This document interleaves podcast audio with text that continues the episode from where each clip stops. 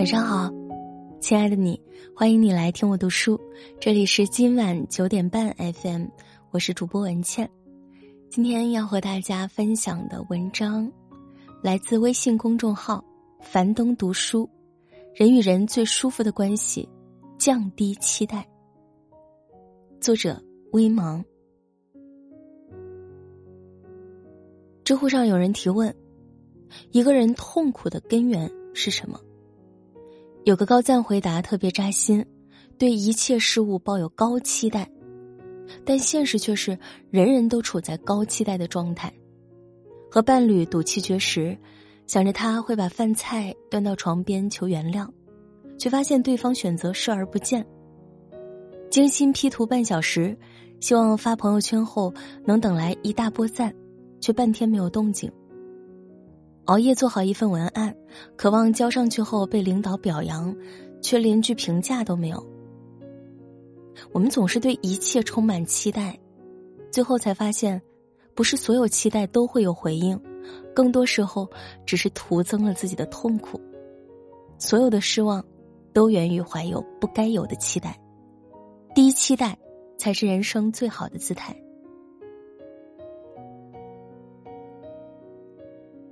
在允许自己虚度时光中，马德写过这样一段话：我慢慢明白。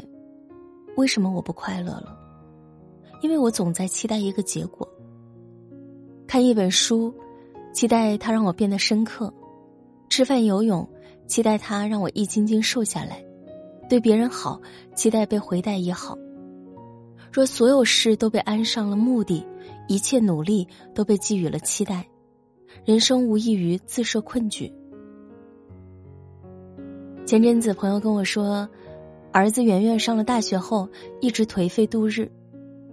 圆圆从小就品学兼优，在高三的每次模拟考中，得分都在清华录取线之上，因此圆圆一直把清华当做终极目标。但谁也没有料到，圆圆在最后的高考中失利了，只考上了西安交大。在常人看来，这也是很好的结果了。可圆圆却因此受了极大的打击，对任何事都提不起兴趣，即便上了大学，也像笼中鸟一样没了生机活力。生活中很多人常常会对一件事倾注自己全部的希望，一旦失败，便从此一蹶不振。殊不知，只有降低对一举成功的期待，才能坦然面对人生的风风雨雨，拥有重新出发的勇气。真正聪明的人总是对生活抱以最低的期待。小李和小王是同一家公司的员工，受疫情影响，公司准备裁员。小李和小王不幸都在裁员名单中，然而两人的应对方法却完全不同。小李对公司的决定不服气，便去找领导理论，结果毫无收获。小王对裁员却表现得很淡定。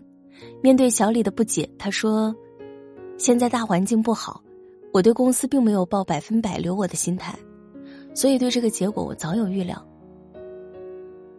人间失格中说：“倘若没有过度的欢喜，便不会有极度的悲伤。期待也是如此，没有过高的期待，就不会有重大的失望。人生海海，不如意是常态，一味的高期待。”等同于圈地自困，不妨对一切安之若素，主动走出高期待的困局，才能发现生活的可爱。小芬和男友爱情长跑八年，前不久却分手了，家人和朋友都对此感到惋惜。当初那个男生排除万难，放弃家乡的高薪职业，追随小芬到小县城，这么深厚的情感。怎么会突然就散了？在家人的细问之下，男生道出了实情。小芬虽然为人大方，但脾气却很暴躁。最让他受不了的是，小芬经常给他提各种要求。去年五二零买的是名牌包，今年必须买更好的才行。闺蜜结婚后住进了大别墅，她必须在婚前就准备好大别墅。朋友换车了，她必须换更好的车。要是男生办不到，小芬就毫不留情面的说：“你怎么这么没用？”最开始，男生还对小芬有求必应，直到这次婚礼，小芬不顾疫情，非要一场海岛婚礼，男生再也受不了了，便留下了一句话就走了：“我永远满足不了你的期待，分手吧。”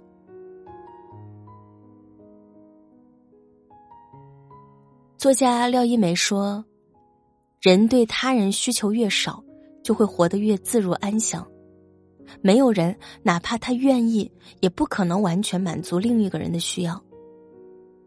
追求更好的生活本来无可厚非，小芬错就错在一直对男友抱有不切实际的幻想。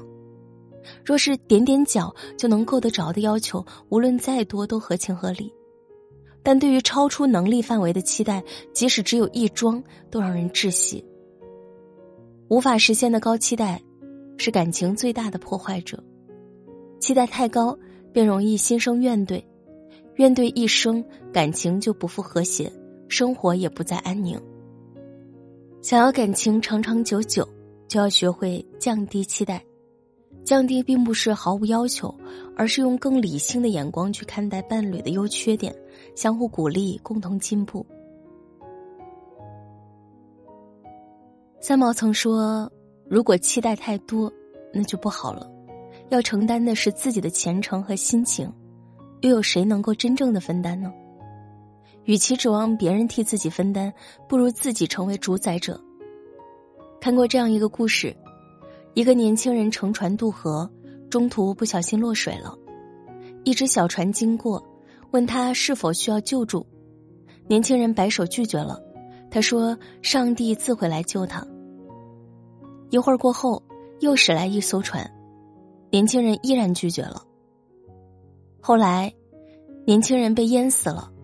上了天堂后，他质问上帝：“上帝啊，你为什么不来救我？”上帝气急败坏答道：“我已经派了两艘船去救你了，傻瓜。”拿破仑说：“人多不足以依赖，要生存只有靠自己。将命运交到别人的手中，到头来潦倒落魄的只能是自己。只有放下对别人的高期待，蓄积属于自己的力量，才能将人生的路越走越宽。”电影《风雨哈佛路》中的女主丽兹，就是一个不求诸人反求诸己的明智之人。她出生于贫民窟，父亲因为吸毒进了收容所，母亲不仅酗酒，还患有严重的精神分裂症。但她不像其他深陷困境的人，时刻等待别人的救赎。生活的重担使她更加清醒的认识到，只有自己才能成全自己。他努力争取读书的机会，一边打工一边上课。晚上无家可回，他便借着昏暗的路灯看书。两年后，丽兹提前学完了高中所有课程，还成为优秀毕业生，被哈佛大学录取。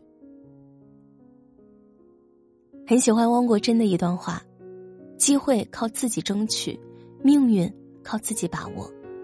生命是自己的画板，为什么要依赖别人着色？”面对苦难的最好方式，不是期望别人的慷慨相助，而是让自己变得强大，强大到可以无惧风雨，兀自前行。人生没有期待出来的精彩，只有靠自身实力奋斗出来的辉煌。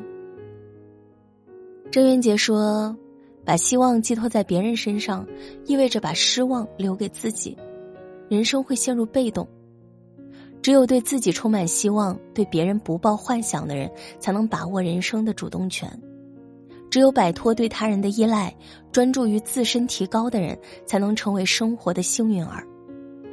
而当你学会用低期待的姿态去面对人生的风雨时，你会发现满目是惊喜，所遇皆良人。与各位听友共勉，晚安，好梦。